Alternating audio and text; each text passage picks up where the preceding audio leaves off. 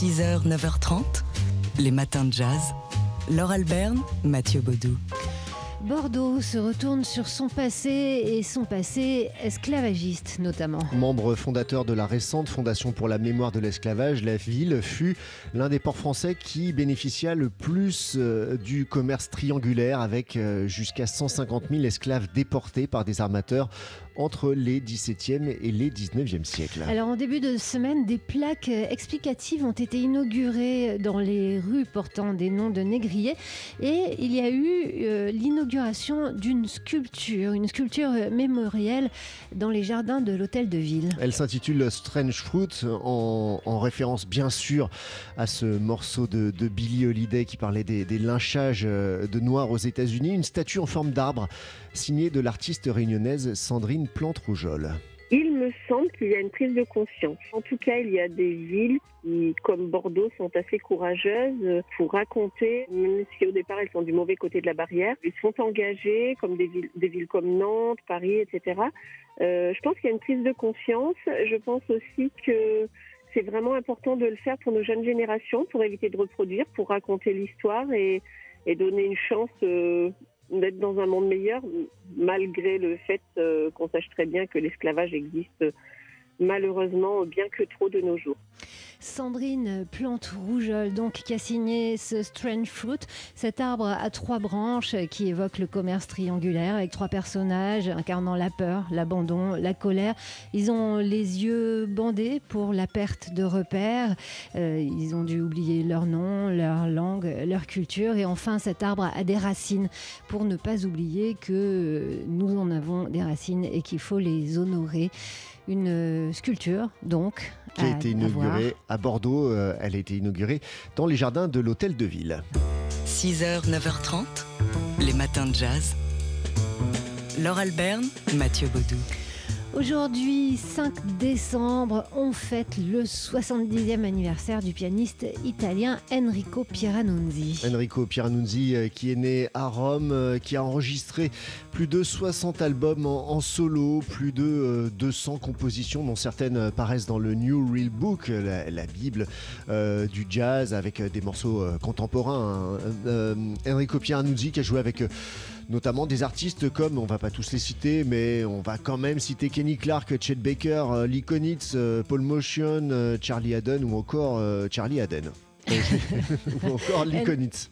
Enrico Pieranunzi, la dernière fois qu'il était venu à la radio, si mes souvenirs sont bons, c'était pour nous parler de son dernier album dans l'univers de Claude Debussy. Debussy et euh, il nous avait expliqué toute sa fascination pour la musique de Debussy, qui joue depuis les années 80, pour son, son innocence et aussi son mystère, le mystère le plus total étant celui de la triade de Do majeur, c'est-à-dire l'accord en, Do majeur, Do mi sol. On écoute Enrico Pieranunzi. Mystère, les mystères les plus, grands, les plus grands est toujours la triade de Outmayer. Euh, la triade de Haute-Mayer a un mystère parce qu'il y a le mystère de la vibration entre trois, trois suoni, trois, suoni, trois sons, trois sons. Et, et, et, et entre euh, la, la, la, triade de Haute-Mayer, la représentation du mystère du monde, parce que tu penses à l'atome. L'atome est, fait de, de, de protoni, et, électroni et neutroni ok? Positivo, positif, négatif et neutre. Et la triade est une représentation de ça dans le monde de l'univers sonore. Voilà, on n'écoutera plus jamais la musique de Debussy euh, de la même oreille depuis qu'on a entendu Enrico Pieranunzi nous en parler et ce, grand cadeau qu'on s'est fait. Et Enrico Pieranunzi est en concert, ce sera euh, le vendredi 13 décembre prochain à la scène musicale. Voilà, alors aujourd'hui, on lui souhaite un, un très joyeux anniversaire pour ses 70 ans. 6h, 9h30, les matins de jazz. Laure Alberne, Mathieu Baudou. Alors, si je ne me trompe pas, on ouvre la quatrième fenêtre de notre calendrier de l'Avent qui, comme idée de cadeau de Noël, contient aujourd'hui des places pour aller voir Un Américain à Paris au théâtre du Châtelet. Le théâtre du Châtelet où euh, cette comédie musicale a été euh, créée. C'était il y a cinq ans, euh, créée par Christopher Wildon. Depuis, eh bien, elle a tourné cette comédie musicale Un Américain à Paris dans le monde entier. 2000 représentations à travers le monde de Broadway jusqu'à Tokyo. quelques 2,8 millions de spectateurs et elle est de retour donc là où elle a été créée, à la maison, au théâtre du Châtelet jusqu'au 1er janvier prochain. Mais oui, on rappelle que c'était une création mondiale, hein, une adaptation à partir du film de Vicente Minelli. Et ça a été un énorme succès à Paris. Et quand même, cette création euh, mondiale mais parisienne est partie à Broadway où elle est restée plus de 600 représentations. Euh, à Londres, plus de 300 représentations qui sont quand même les hauts lieux de la comédie musicale. Ça la labellise euh, musical de qualité. Alors voilà, la version qui revient au Châtelet n'est pas exactement la version que vous avez peut-être vue en 2014, mais la version de tournée, c'est-à-dire avec des des décors allégés. Euh, un quart d'heure en moins aussi. Voilà, un quart d'heure en moins parce qu'il a fallu adapter au, public américain qui, a, qui, est, moins patient euh, sur euh, un, fauteuil ou un strapontin. voilà, donc peut-être que si vous l'avez vu en 2014, vous, l'avez, vous allez la trouver un petit peu raccourci. Et pourtant, son metteur en scène explique que justement le, fait de l'avoir raccourci la rend plus fluide et plus, rythmé, plus efficace. Vous pouvez assister à sa représentation jusqu'au 1er janvier le chic absolu étant de trouver des places pour le 31 décembre au soir. Alors voilà, ça ferait une très jolie idée de cadeau de Noël. Euh, quatrième volet donc de notre calendrier de l'Avent que, vous pouvez, euh, voilà, que vous pouvez retrouver sur, dans nos podcasts hein, si vous avez raté les, les précédents épisodes. C'est donc un Américain à Paris qui se joue en ce moment au théâtre du Châtelet. Les matins de jazz De l'œil à l'oreille. Avec Jean-Christophe Castelin, le directeur du Journal des Arts. Et ce matin, Jean-Christophe, il paraît que vous allez nous raconter une histoire, celle du vilain petit canard. Oui, je vais vous faire le pitch en introduction. C'est l'histoire d'un tableau avec un sujet vraiment peu intéressant, dont on n'est pas sûr de l'auteur. Et puis, Ça commence bien.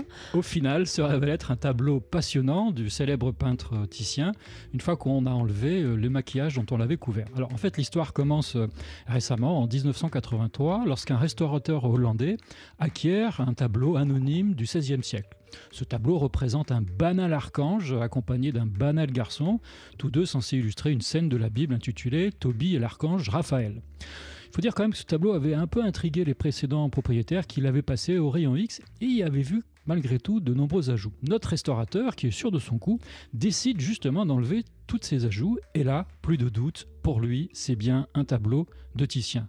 Mais l'histoire ne s'arrête pas là et devient encore plus passionnante. Alors Alors, alors, Eh bien, une fois enlevé les couches ajoutées, l'archange se transforme en une jolie dame et le jeune garçon en une charmante petite fille. En fait, notre homme essaye de comprendre cette transformation. Il fouille dans les archives de Titien et retrouve toute l'histoire que je vais vous raconter. Titien, qui était devenu veuf, s'était mis en couple avec sa servante Milia, qui lui donne une fille prénommée Emilia.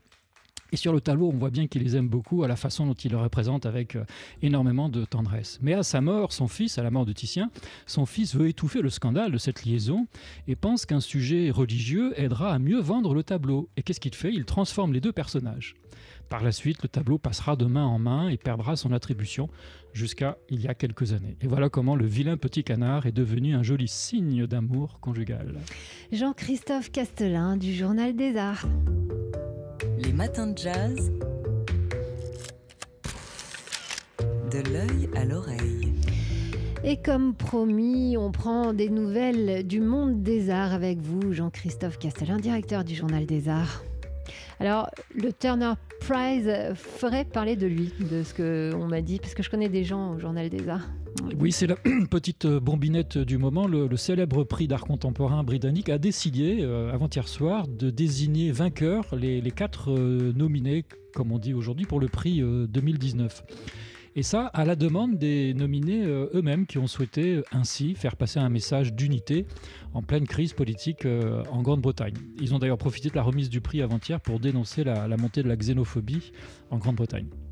Alors de ce côté-ci de la Manche, est-ce que vous auriez une exposition à nous proposer ce week-end si les musées sont ouverts, bien sûr? Ce, week-end et aujourd'hui, euh, pour emmener les enfants, c'est une exposition qui n'est pas vraiment passionnante, ça démarre bien, en tout cas de mon point de vue, mais où on peut amener ses enfants, c'est ce que j'ai fait et vous allez tout de suite comprendre. Il s'agit en fait d'une exposition sur les peintres naïfs au musée Mayol. Vous savez, tout le monde connaît ces peintres naïfs, le douanier Rousseau ou même Séraphine, hein, qui a été popularisé par un film et qui peignent des scènes en apparence euh, enfantines. Voilà, tout dans cette exposition et dans cette veine, et les enfants se disent pour une fois qu'ils peuvent faire la même chose.